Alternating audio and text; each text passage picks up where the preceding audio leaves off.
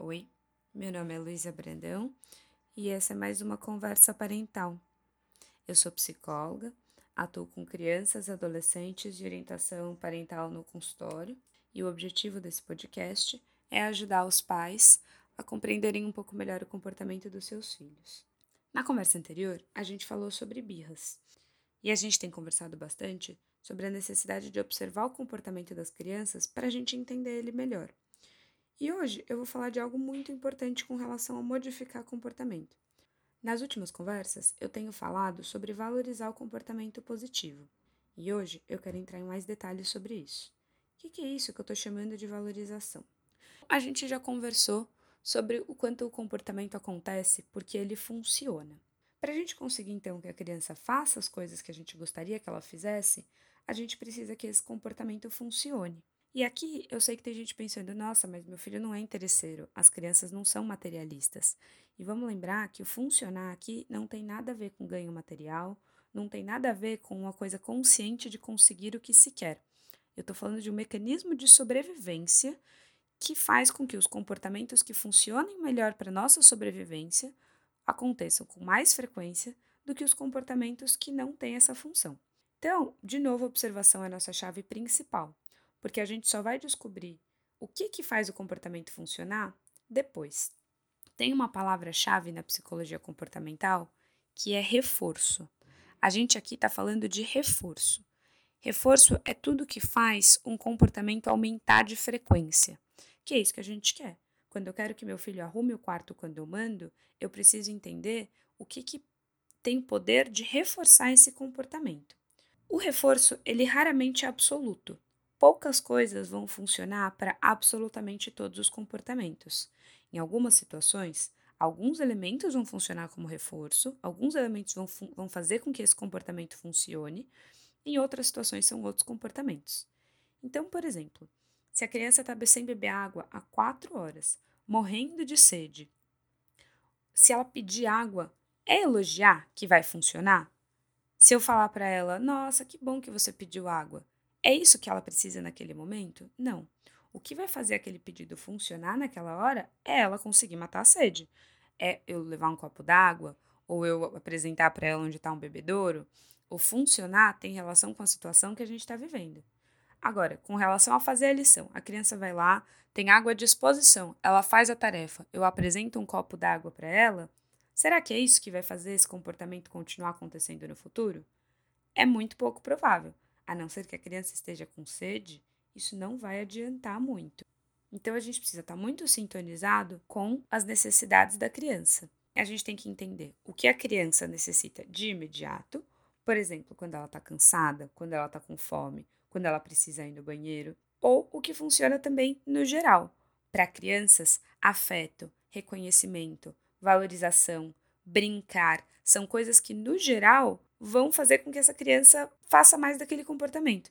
Tudo o que for seguido desse reforço, tudo o que for seguido dessa consequência que é importante para ela, tem uma probabilidade de aumentar o quanto ela acontece. Se a gente quer que um comportamento aconteça mais vezes, a gente precisa garantir que ele seja seguido de consequências que façam esse comportamento funcionar para alguma coisa. Muitas vezes a gente vai perceber que os comportamentos inadequados, eles estão servindo para conseguir atenção dos pais. Ou para conseguir que esses pais deem carinho, que esses pais fiquem mais tempo perto. Comentei já numa outra conversa, bronca também é atenção. Então, se a gente quer aumentar a frequência de um comportamento que a gente acha bacana, que a gente quer que aconteça mais, a gente não pode deixar ele passar batido. A gente precisa garantir que ele seja seguido de coisas que são importantes para a criança, seja no curto prazo, no imediato, seja no geral. É importante lembrar de agradecer a criança quando ela faz algo bacana, ou de descrever o que ela fez. Ela arrumou o quarto sozinha, por exemplo. Nossa, filho, teu quarto está muito lindo. Nem tudo que a gente faz funciona porque outra pessoa ajudou aquilo a funcionar. A gente aprende as relações que a gente faz com o mundo porque as coisas funcionam por conta própria. Então, no exemplo que eu dei no outro dia sobre acender a luz, ninguém precisa falar parabéns, você acendeu a luz. Fica até condescendente, as crianças vão começar a ficar bravas se a gente fizer isso com elas. O simples fato da coisa funcionar já faz com que aquilo aconteça mais vezes. Mas quando a gente está ensinando alguns comportamentos específicos para a criança, aquilo precisa ganhar importância para ela ao longo da vida. Um quarto arrumado, raras vezes, é algo que é naturalmente importante para a criança. Ela vai aprender que aquilo é importante ao longo da vida dela, ao longo da convivência, ao longo de experiências que mostram com que aquilo era importante.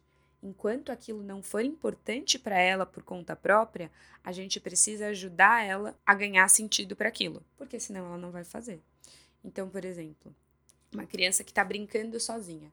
Geralmente, brincar autônomo é algo que a gente quer valorizar, até para quando a gente está dentro de casa, não precisar ficar 100% do tempo ali dando atenção para aquela criança. A gente precisa que ela desenvolva autonomia para brincar sozinha, para fazer atividade sozinha.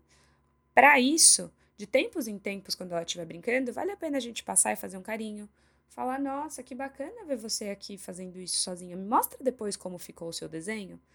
Para ela perceber que ela também tem atenção, que ela também tem carinho, que ela também é olhada quando ela está fazendo algo sozinho. Se a gente deixa ela lá por um longo tempo, é batata que ela vai vir começar a procurar a gente. E aí a gente não está ensinando ela a ficar lá sozinha, a gente está ensinando ela a procurar a gente.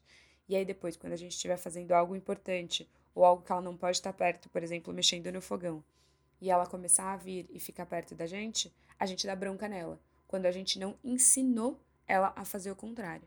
A melhor coisa para a gente reduzir um comportamento que a gente não quer é a gente ensinar um comportamento que a gente aprova que funcione para ficar no lugar dele. Então, o pedido de hoje de observação e já talvez um pedido de prática é: comece a valorizar os comportamentos da criança que você gosta. Comece a mostrar para ela que aquilo tem valor, né? Começa a mostrar para ela, por exemplo, nossa, que cheiroso que você ficou depois do banho, que gostoso que é ficar perto de você assim, ou que dente mais branquinho, que delícia que é ver o seu sorriso. Para ela começar também a perceber por que, que aquilo que você tanto manda ela fazer é importante porque no começo para elas realmente não é. Enquanto aquilo não funcionar para ela, ela não vai repetir. Se tiver só funcionando para você, é tua função ajudar para que funcione para ela também. Certo? Mandem dúvidas, mandem comentários. Vocês podem comentar no conversasparentais.blogspot.com.br ou também no Conversas Parentais no SoundCloud ou na página do Facebook do Núcleo Guedala Psicologia Comportamental que aí eu posso ter ideias de novos temas ou tirar dúvidas de coisas que não ficaram claras. Um bom dia e até mais.